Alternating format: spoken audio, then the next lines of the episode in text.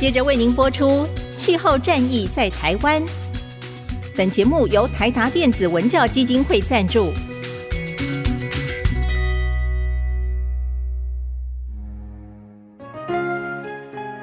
换装一颗 LED 灯，一年减碳七十公斤；喝咖啡使用环保杯，一年减碳四点零一公斤。上班出门前记得把保温电热水瓶的插头给拔掉，一年减碳一百五十七公斤。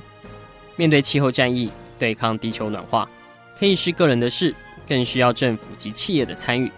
台达电子文教基金会邀您一同寻找既能提升生活品质，并可大幅提高能源使用效率的提案。欢迎收听《气候战役在台湾》。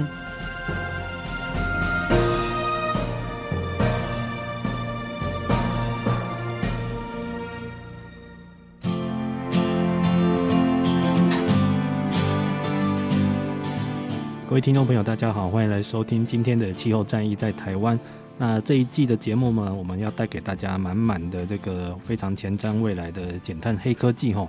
那有些听起来很像科技狂想曲，听起来好像还呃离我们人类的应用还蛮遥远的。但是有一些已经慢慢成真了哈，像那个我们过去几集有讲到，像是氢能啦哈，或者是。啊，目前在存疑到底是要要存要废，还是说有更下一阶段的核融合这样的技术，离我们是比较近哈。甚至于说有一种别的门路是说，啊，技术类的东西哈，终究有它的一些应用的极限，或者是要投入太大。单纯以价质量，用一些碳金融、碳交易或者是课税费的方式呢，就可以帮助人类来做节能减碳的哈。所以这样各种各式各样的黑科技呢，我们都会请到。啊，蛮不同的专家来帮我们大家做一些解析，跟他个人的预估哈。那我们今天邀请到的是，大家应该常常在网络上看到他哈，就各种科技类的疑难杂症呢，经由他的解说之后，哎，都很好懂了哈。而且有一些呃市场上的一些迷因啊、谣言啊，甚至于说一些似是而非的观念呢，在他的解释下，哎，你你会觉得蛮豁然开朗的哈。今天我们邀请到的是知识力专家社群的执行长。曲建仲博士，我们简称他曲博。那他的 YT 频道是曲博科技教室哈，大家马上现在上去搜寻一下，都可以看到哈。哎，曲博你好，主持人好，各位听众朋友大家好。对，曲博现在来我们节目中会有点觉得怪怪的，因为平常他的节目都是他自己主持，对，比较少跟来宾。就今天他是当我们的来宾哈。那大家如果啊有空可以去他的 YT 频道或者脸书频道来看一下哈。曲博他其实他对台湾蛮多的一些。新的科技应用，甚至于说新的科技公司的一些最新的发展哈，跟动态，他都有蛮详细的介绍哈，所以应该是台湾最懂这些相关科技的男人之一啦哈。那今天很荣幸邀请到曲博来帮我们指点一下迷津，这样子，马上来问一下曲博，最近他在他的频道上马上就发表了，就是哎、最近大家热议的哈，SMR 小型核电站，哇，这个曲博，这个核电不是已经在台湾快要死掉了吗？但是现在这个。SMR 这个小型核电站为什么突然又夯了起来？主要是这样哈，呃，大家知道这个所谓核能有两种方式，一种称为核分裂反应，一种是称为核融合反应。嗯，核分裂反应很简单，它就是把一颗比较大的原子经由中子去撞击之后，变成两颗比较小的原子。嗯，这个反应的过程中呢，有一些质量不见了。那这个质量消失之后呢，根据爱因斯坦的质能守恒公式。E 等于 mc 平方，我想大家都朗朗上口。嗯、m 就是质量，c 是光速的平方，最后就会产生巨大的能量。嗯，那核分裂反应最头痛的就是核废料哦，因为核分裂反应之后比较小颗的原子呢是放射性元素，而且是高浓度的放射性元素。嗯，所以这就是之前一直被大家诟病，觉得说这个东西不干净哦。那传统的核能电厂呢，当然主要都是在地建制。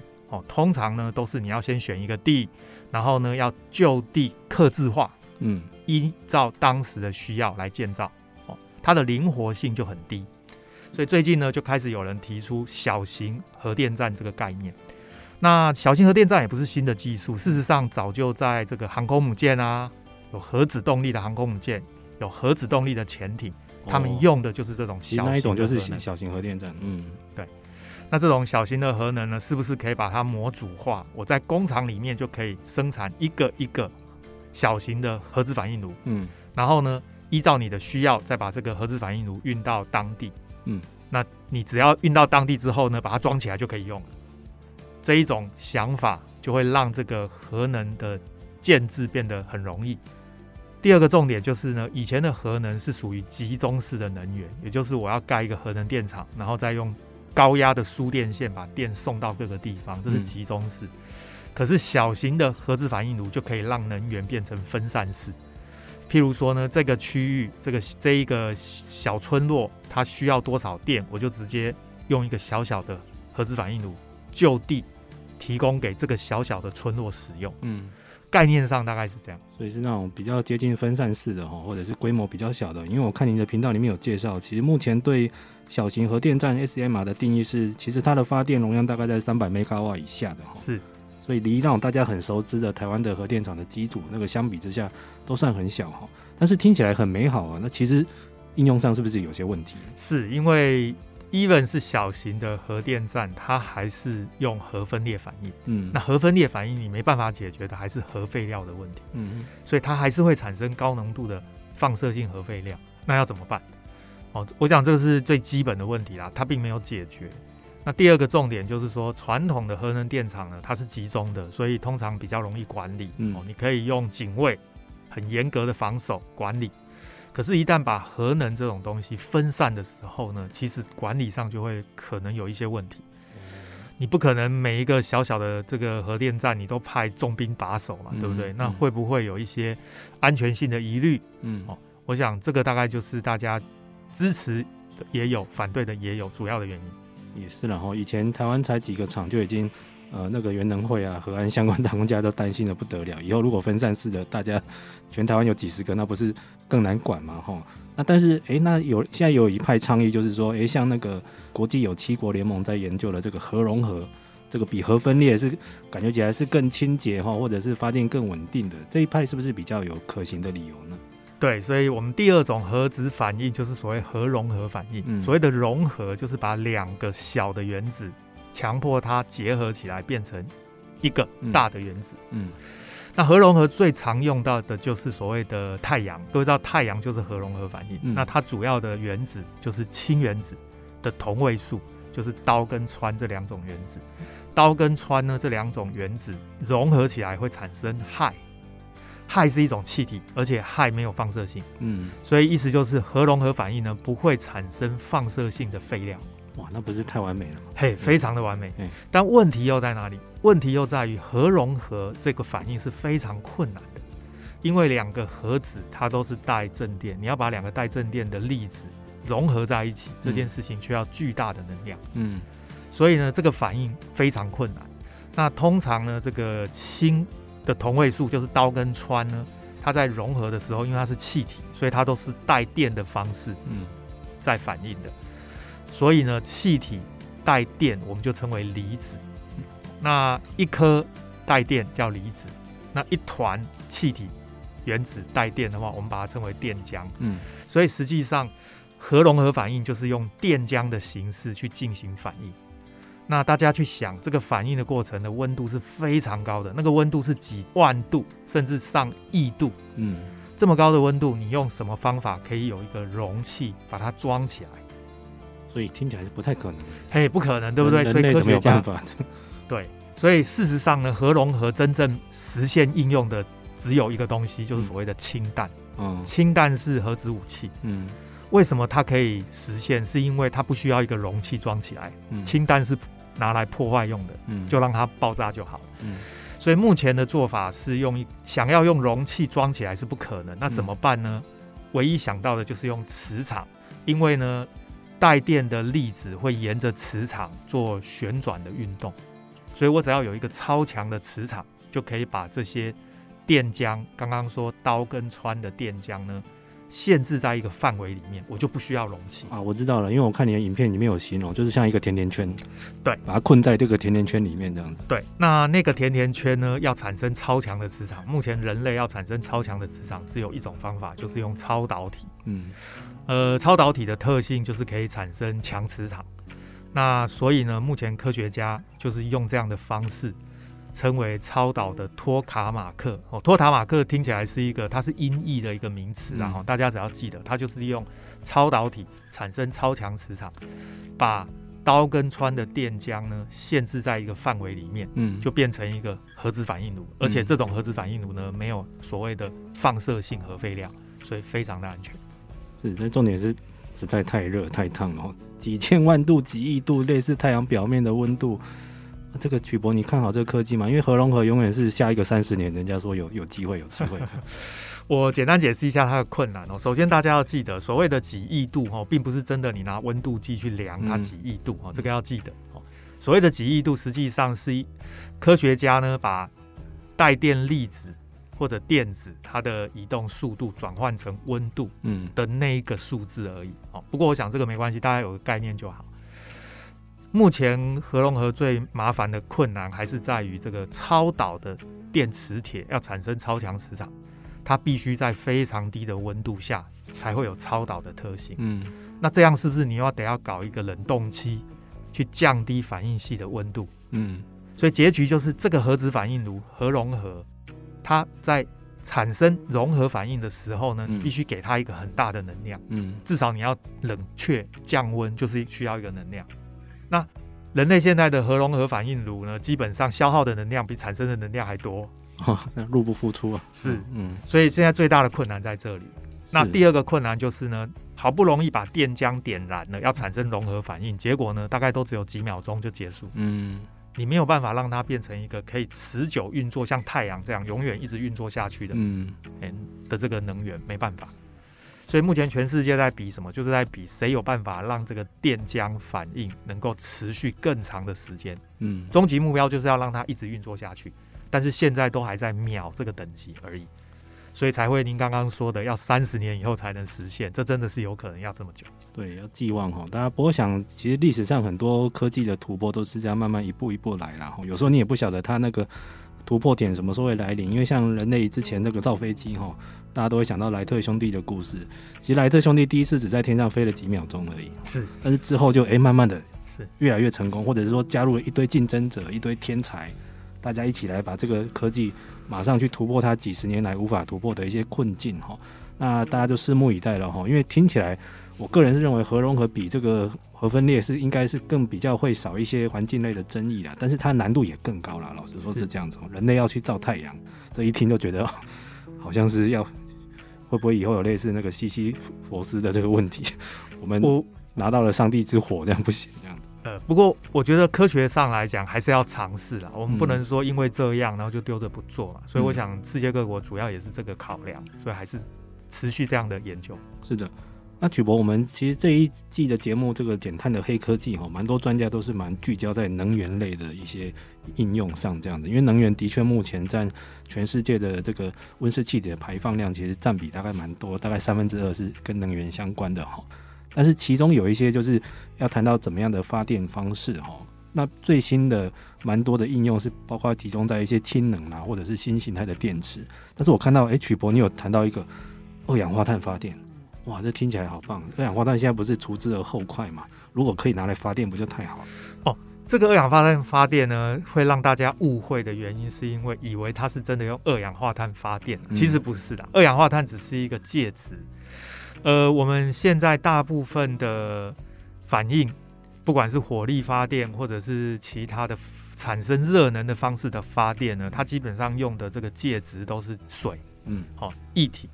那二氧化碳发电其实只是说拿二氧化碳去当做这个介质来传递热能而已。哦，是，哎，并不是我们想象的把二氧化碳消失掉，然后产生电。其实不是这样啊，只是因为名称会让大家误解，所以才会有这样的想法。所以算是传统的发电方式，效率让它提高，是把二氧化碳留下来，再当一个导热的一个状态。哎，对对对，可以说是一种发电技术的改良。但它骨子里头，你原来如果是火力发电，那它还是火力发电。嗯，是的，是的。好，那现在也有蛮多专家是认为，哈，起码现在国际上的主流是说，未来这些比较不会排放温室气体的这些再生能源，哈，像是太阳能、风力之类的，或或生质能，哈，就是未来应该是要成为主流了，哈。但是就是偏偏这个再生能源有它一个很大的一个死穴，哈，就是它的一个发电的间歇性。哦，因为太阳它是它会下山，哦，啊风有时候有，有时候不吹，所以现在很多人寄望在一些它的辅助的措施，譬如说这样储能的东西或装置。许博，你怎么看这一些突破的应用呢？对，储能是唯一的解法，嗯，真的没有其他方法。那目前要看储能呢，大概就看两个电池，大家要记起来，一定是这两个。嗯、第一个就是所谓的磷酸锂铁电池，嗯，呃，或许二十年、三十年、二十年以后会不一样，但是十年以内大概也没什么选择。嗯，磷酸锂铁这个电池呢，基本上它的这个成本也够低，然后安全性也够高。储存的能量呢也够，而且磷酸锂铁可以快充快放，很适合拿来做这种大型的储能跟能量的提供。嗯，所以呢，在有太阳的时候、有风的时候，把这个电呢存在储能电池里，然后在晚上或者没风的时候呢，再从储能电池把电取出来用。我想这个是目前唯一切实可行的方法。嗯。那么第二个电池呢，大家可以留意的就是这个钒溢流电池。嗯，哦，这种钒电池呢，它最大的特色就是它可以寿命非常长，嗯、一个钒电池大概可以用四五十年，嗯，哦都不会坏掉。哦，那它也有缺点，它就是比较笨重，所以它不适合拿来做在电动车上面，嗯、它只是适合拿来做储能，嗯、而且呢，它非常的安全。哦，它是比锂电池更安全的选择。那除了这两个之外，当然还有一些其他的方法还在研究当中哦。但是呢，我想要成熟，然后又要能立刻上线使用的，嗯，大概是这两个比较可能。像那个有一种就是固态电池哦，您看好这种技术吗？因为好像现在蛮多车厂有在投入在研究这样子。是这个所谓的固态电池，一般现在谈的都是固态锂电池。嗯，那什么意思呢？我简单解释一下哈。锂电池有三个重要的材料。一个是阳极材料，一个是阴极材料，一个就是电解质。哦，这个电解质呢，现在大部分用的都是液体。嗯，好，这种液体呢，都是很容易燃烧的液体，所以呢，结局就会发生，如果电池泄漏这个液体出来，遇到高温就会烧起来。嗯，我想前一阵子这个歌手呢，开特斯拉发生车祸，结果呢，烧的很大的火，就是这个原因。嗯，所以。安全性是很大的问题哦。那锂电池的安全性其实主要还要看电解液之外，还要留意的就是这个阴极的材料。哦，目前的锂电池用的阴极材料主要都是三元锂电池，嗯、就是镍、钴跟锰。嗯，这个材料的活性比较高，所以呢，只要电解液漏出来，再加上高温，然后再加上这个活性的电池材料，就会烧起来。嗯，我们刚刚谈到磷酸锂铁嘛，磷酸锂铁就没有这个问题，它的安全性就高，不容易烧起来。嗯，哦，大概是冒烟，但是呢，让你有时间反应，撤退到安全的地方。哦，那回到刚刚你的问题，固态电池就是不要用液态的电解质，嗯，而是改成固态的电解质。那什么叫固态的电解质？就是粉。呃，我们讲电池材料，其实讲的都是抛的，都是粉末。嗯，我们用固体的粉末来取代这个液体。那它就不会有泄漏、燃烧的危险。嗯，所以固态锂电池的安全性是高的，但问题在哪里呢？问题在于呢，这个电解质之所以是液体，是因为它需要让锂离子在里面游泳。嗯，它必须要让锂离子可以从阳极游泳游到阴极，哦，再从阴极游泳游回阳极。哦，这个你总是要有个液体离子才会游动嘛。嗯，那如果你今天用固体的话，这个离子是不是就不容易移动？嗯所以呢，固态锂电池除了这个锂离子不容易移动的问题，还有它的生产成本很高的问题，还有它的安定性的问题。我想这些问题林林总总加起来，让这个电池在短时间内要量产有困难。嗯，所以大家要看到成熟的固态锂电池产品，至少要五年的时间。嗯，我想二零二五年以后比较有机会。是的，但是就是展现一个共通的大趋势哈，就是未来跟这个能源储存相关的，也可能不只是电池了哈。应该未来都是会受到看好，因为要弥补这个再生能源它的间歇性的缺点，就是未来大家可能大到电厂、小至社区，甚至于个人住家，都要有一些储能装置哈。有可能类似现在大家都会带行动电源出门哈，就是要装你帮你的三 C 装置充电，但是未来搞不好你这个车子哈，回到家可以帮家里充一下电，也是有可能的哈。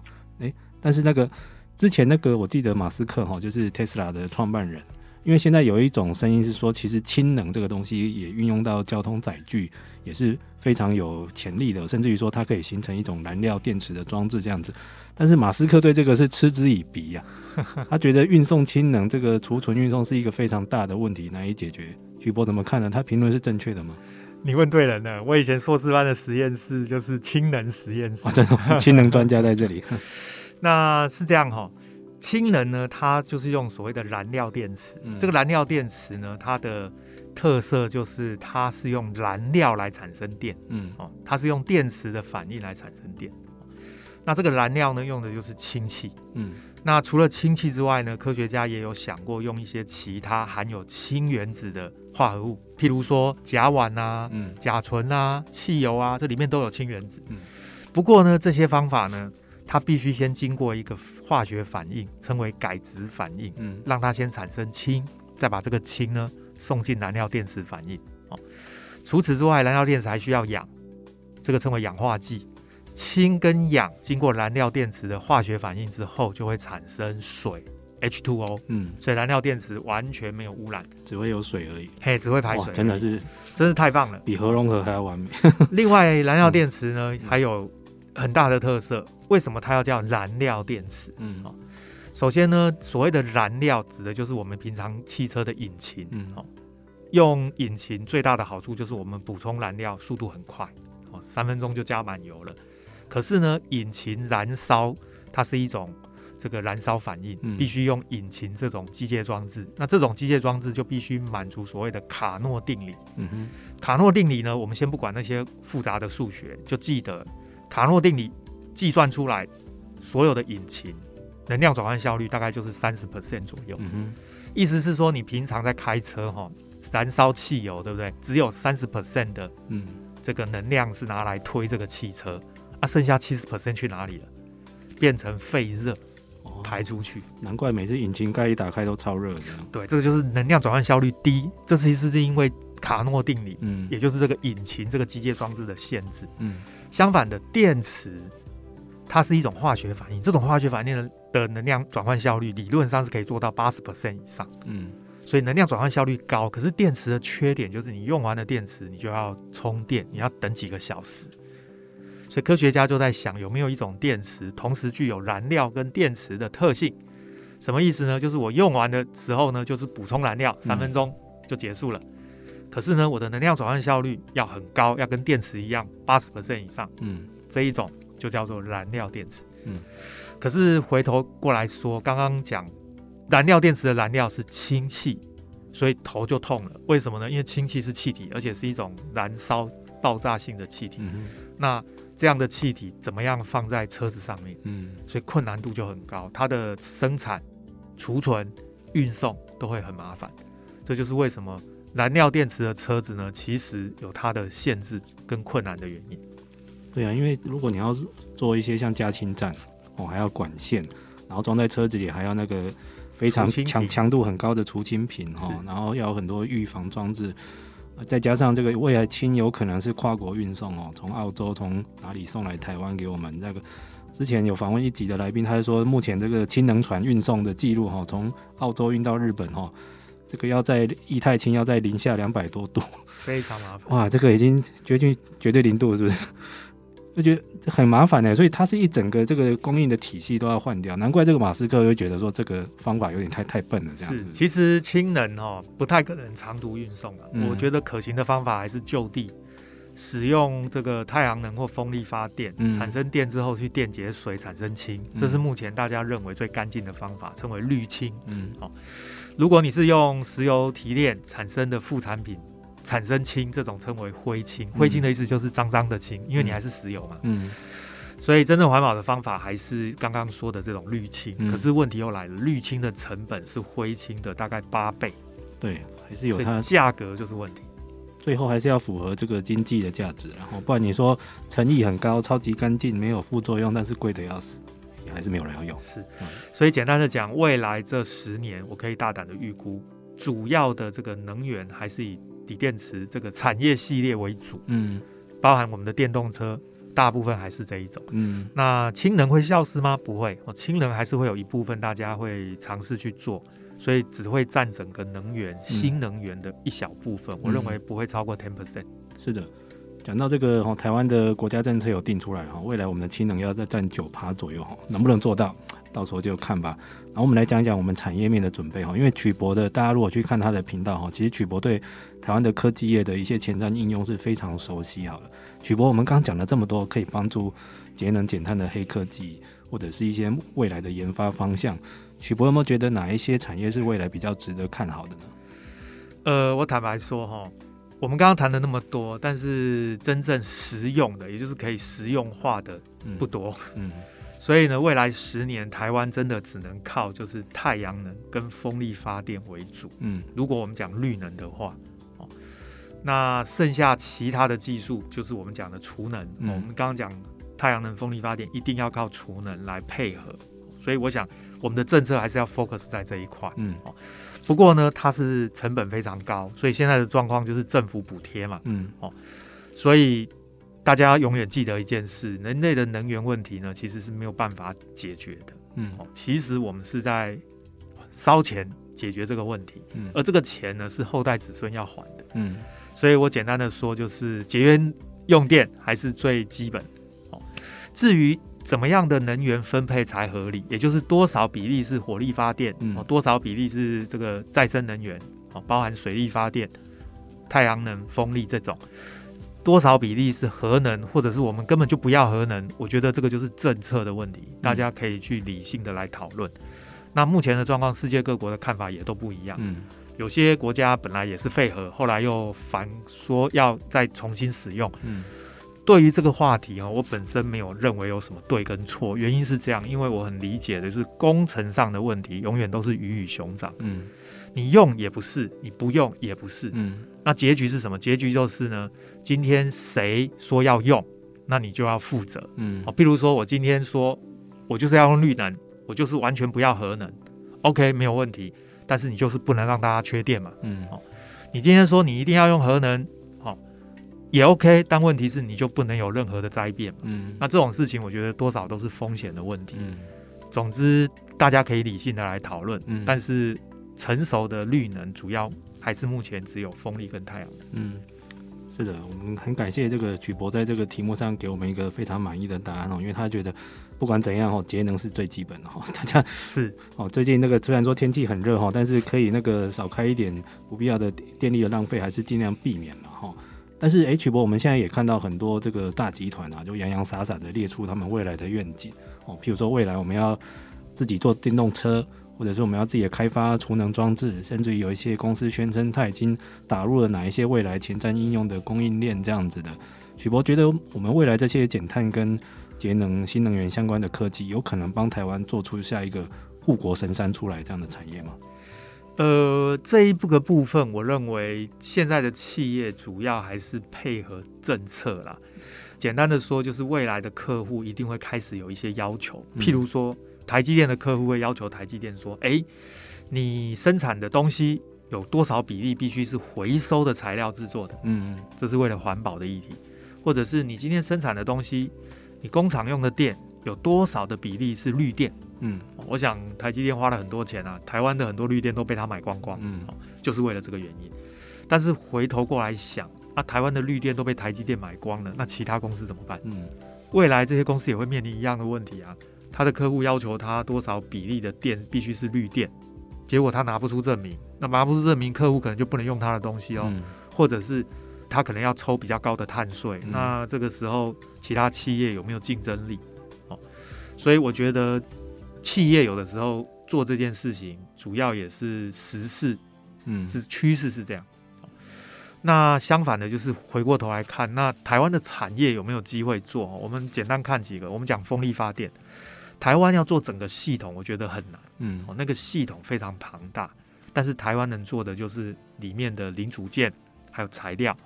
我举个例子啊，像风力发电的风机，嗯，它用的塑胶，这个塑胶呢是要。回收的哦，嗯，可是问题是现在大部分的状况是没办法回收的，嗯，哦，这个风机不是说装上去可以用一辈子啊，那用一段时间寿命到了，那个风机拆下来，哦，那一根塑胶棒，哇，那个超巨大几百公尺啊，大型的废弃物，现在大部分都用烧的。嗯，哎，台湾有一间公司，它就有能力做。嗯，它呢做的这种树脂呢，是可以拿来做风机的材料，而且呢还可以回收。嗯，哦，然后回收完之后还可以再制，变成新的风机材料。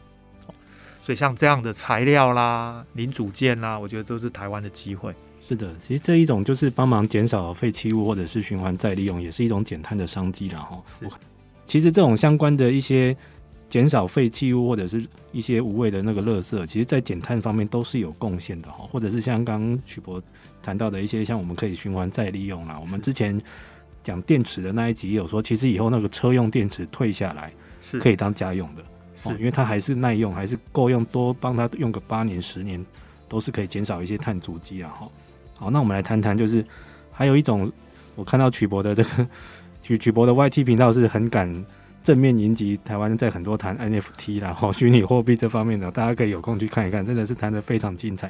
诶、欸，偏偏其实有一套说法是说，我们未来用一些碳金融哦，或碳税、碳交易，甚至于现在有一些很酷炫的想法是说啊，未来这个区块链结合这个 NFT 虚拟货币，可以帮助节能减碳诶。就曲波，你看好这样的？趋势吗？或者是说这些说法其实怪怪的？OK，这是非常好的问题哈。首先呢，这个发行 NFT 也好，或者其他的加密货币的交易也好，我们首先要先确认它用的演算法是不是早期的所谓采矿。嗯，如果呢这个区块链它用的方法是采矿的话呢，那我建议就不要用，为什么呢？嗯、因为你用了反而浪费更多电。嗯，你这边说要节能减碳，他那边拼命在挖矿，浪费电哦，这个绝对不可以背道而驰。嗯，那现在确实有新的方法可以不用采矿哦，降低电力的消耗。好，第二个就是说，事实上呢，这些加密货币跟 NFT，我认为对这个绿能产业呢，正面的意义就在于呢，它可以达到宣传跟操作的效果。嗯。什么意思呢？我今天要发这个电业的凭证，我如果使用一般的方法，那基本上呢，你就不会去吸引到嗯手上持有大量低成本加密货币这些人的眼光来跟你炒作这个议题，嗯，那这个议题可能就很难炒作。但是呢，有的时候啊，这个绿能的推广是需要行销的，嗯，那行销就需要有炒作的手法。如果你可以利用这个机会去吸引到这些手上持有低成本加密货币的人看上，跳进来跟你一起玩，那当然就是有炒作的效果。这个以正面的角度来看呢，第一，你需要募到一些资金，你就可以募到一些资金。嗯，好。那以行销的角度来看呢，可以让这个议题让大家非常的火热。所以这个大概就是使用 NFT 或者是这个用加密货币。去结合这些绿能相关的凭证啊，嗯、或者是行销活动啊，最大的好处。嗯，但是我还是要提醒大家，就是基本上呢，我们还是要去了解这个 NFT 它背后运作的原理是什么，嗯、千万不要被误导。因为现在的状况是呢，你现在在外面看到的媒体报道有关于加密货币 NFT，大部分都是错的。嗯，好，那这这些误导的观念呢？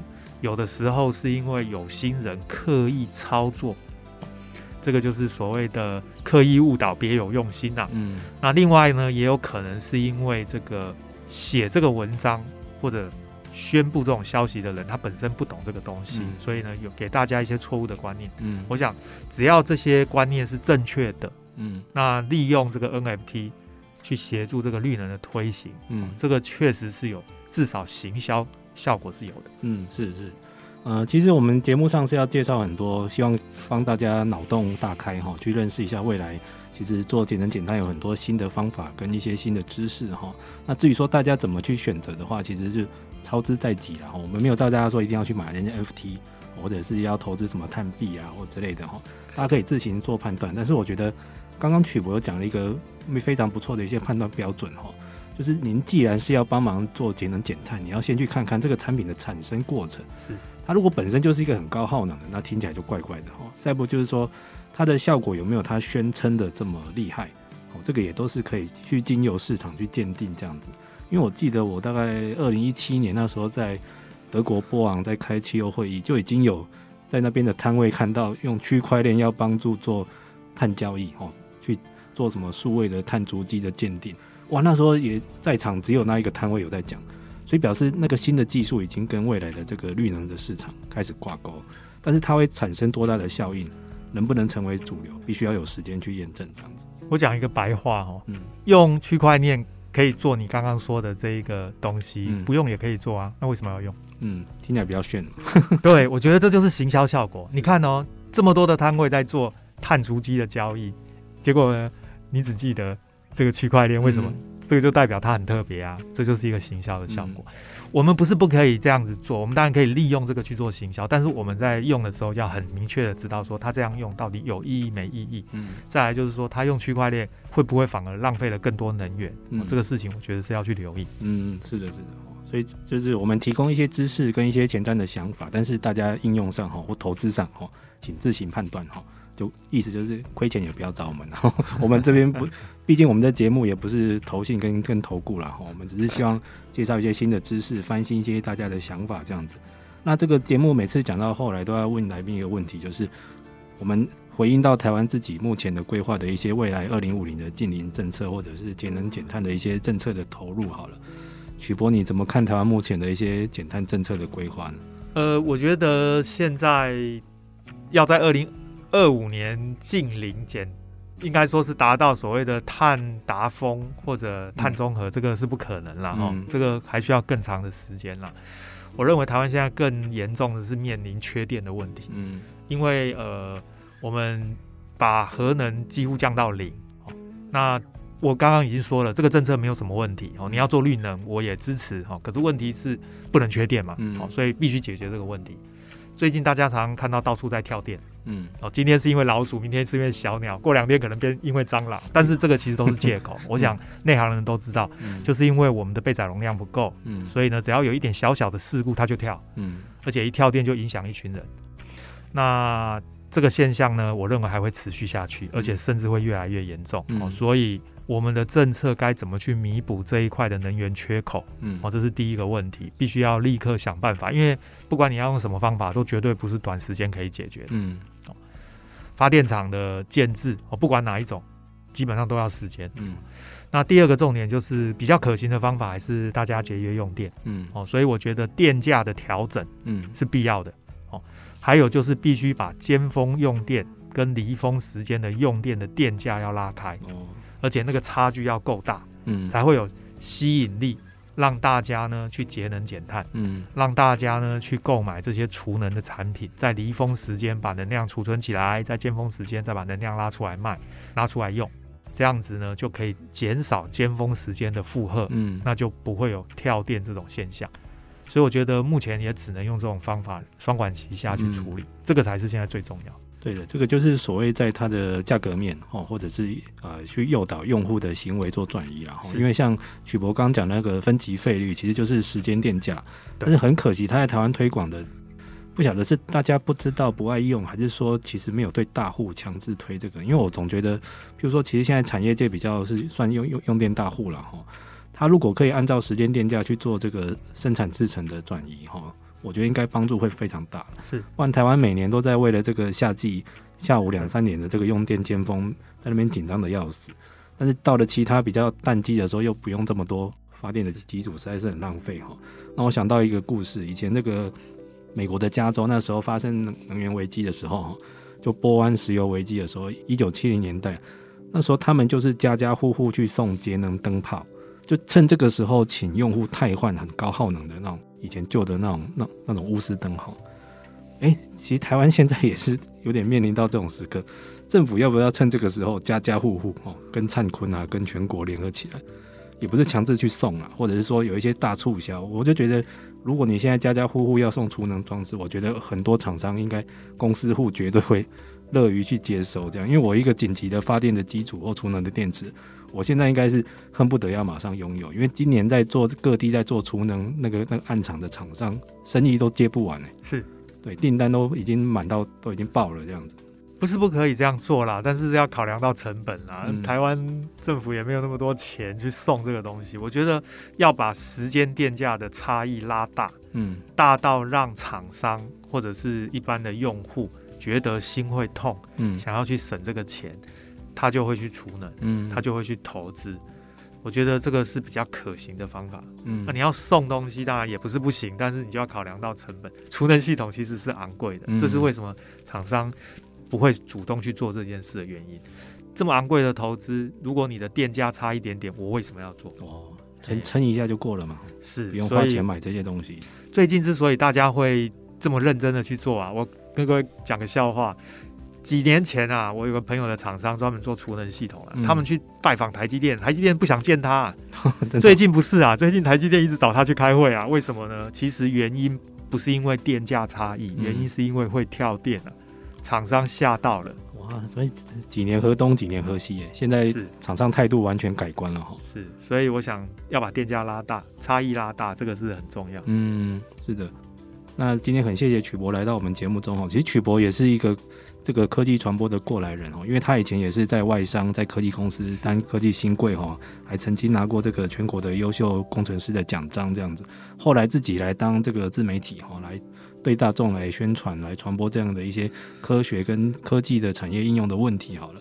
曲博，但是我们在台湾哈，也不止在台湾啊，像在美国也都是哈，这种跟这个能源、气候相关的议题，很容易落入那种就是有一些政党。政党的色彩，像你在你的频道谈这些东西，会不会有常常遇到一些比较比较一些无脑的网友，就硬要跟你辩啊这样子？诶、欸，我觉得也也不是说变啦，就是说各有不同的看法嘛。嗯、那我的习惯就是实话实说啦，嗯、我不太会去因为什么呃政党颜色或是倾向的关系去受影响。嗯，所以基本上只要讲的对的，我都承认是对。嗯。所以会不会有网友这样留言？当然多多少少哦，一定有些网友有倾向哦，支持或反对哦。譬如说核能是最基本的，嗯、很多网友就会留言说啊，核能有什么什么缺点？那、嗯、有些人就会留言说哦，它有什么什么优点？其实坦白说，两方的说法都各有各的道理。嗯，所以通常我都是只要你道理讲的对，我也就承认你是对的，因为事实就是这样嘛。啊，讲不对，我也不会客气，我就直接告诉网友说这个地方什么什么不对。嗯，大概用这种方式处理。所以希望大家可以据理去相争是 OK 的啦，但是不要落入这个无谓的谩骂这样子。是是，这样对台湾才有意义嘛。这个明明是工程的东西，一定是科学的东西哦，没有没有所谓的信仰问题。嗯，我常开玩笑啊，这个加密货币啊，常常听到的说法就是这是信仰问题，意思是你不用来跟我吵，嗯，信的人就信，不信的人就信不信，不用讨论。您别说了，反正我信了。哎，但是这个说法。这个说法在什么地方是对的呢？宗教，嗯，这是对的。嗯，颜色，这是对的。你喜欢哪一种颜色？嗯，确实它是信仰问题。你爱喜欢哪种颜色都对。你喜欢什么宗教？信仰问题。你爱信什么宗教都对。但是我们刚刚谈的，包含加密货币也好，甚至我们讲能源的问题、核能的问题，这都是科学问题。嗯，科学问题有对错，它不是信仰的问题。嗯，哦，我觉得这个概念要非常的清楚。嗯。是的，不过也是，总之目前陷入到一种，也不是说困境，就是一种趋势，就是因为全世界也不止台湾都要做二零五零的这个近零哦，因为它是一个不得不为的一个是一个做法，因为目前真的全球暖化是蛮严重的哈，所以必须要各种压箱宝都要拿出来用一下，因为现在已经光用一种办法，你说光靠风能、太阳能或者是电费调整，都远远的都不够哈，所以各种只要有可能性的都要拿出来讨论这样子。所以，既然要讨论的时候，就要落入一个实质的讨论的理性讨论的阶段哈。就今天大家的方法行不行？诶，你的提出来，我的提出来，大家都可以互相来聊一聊，或者是看政府比较偏向民意，你要用哪一边的说法这样子。我觉得类似的争端未来只会多不会少，因为在一些科技跟能源的应用类，已经算是最有有说法、有科学研究可循的一些领域哦。现在有一种就是未来我们要用一些像自然解决方案哈，要做生态富裕。转换成它可以帮助储存碳啊，或者是有一些减碳的效果之类的。哇，你这些生态类的应用，你要怎么去转换成一些科学的一些数据类或 KPI？我那个这才是真的很难的部分哦。所以我觉得到时候可能类似的争端会跑去那一边，跟生态自然有关的那些才真的是以后可能会吵不完的是在那一边。反而我们这种跟能源科学比较应用相关的，诶，搞不好是到时候是铁证如山，没什么好吵的哦。所以就是要。最后，大家还是要鼓励一下，就是要培养一个理性思考的态度了。哈，那这个有相关很多的说法，都可以到曲博科技教室上去找一些答案哈。因为曲博在他的他今天在我们广播节目里面只讲了一小段而已哈。是，所以刚像刚刚很多一些新的应用，还有他对一些台湾产业界的看法，其实您去看他的频道哈，应该相信会有满满的收获是这样子哈。好，那今天也很谢谢曲博来到我们节目中。那我们气候战役在台湾就下次再见喽，拜拜，拜拜。好，那节目的最后，在这边分享一个讯息。大家知道，今年的年底呢，第十五届的联合国生物多样性大会，就是所谓的 CBD COP 十五，即将在加拿大召开了。那这个会议是要呼吁各界来共同抢救地球目前面临的生物多样性的危机。那呼应这样的趋势呢，今年台达基金会将与 BBC 在九月十号台北流行音乐中心共同举办另外一场《地球脉动二》。影像音乐会，目前相关票券已经在 UDN 售票网热烈贩售中，欢迎大家共襄盛举。气候战役在台湾，我们下周再见，拜拜。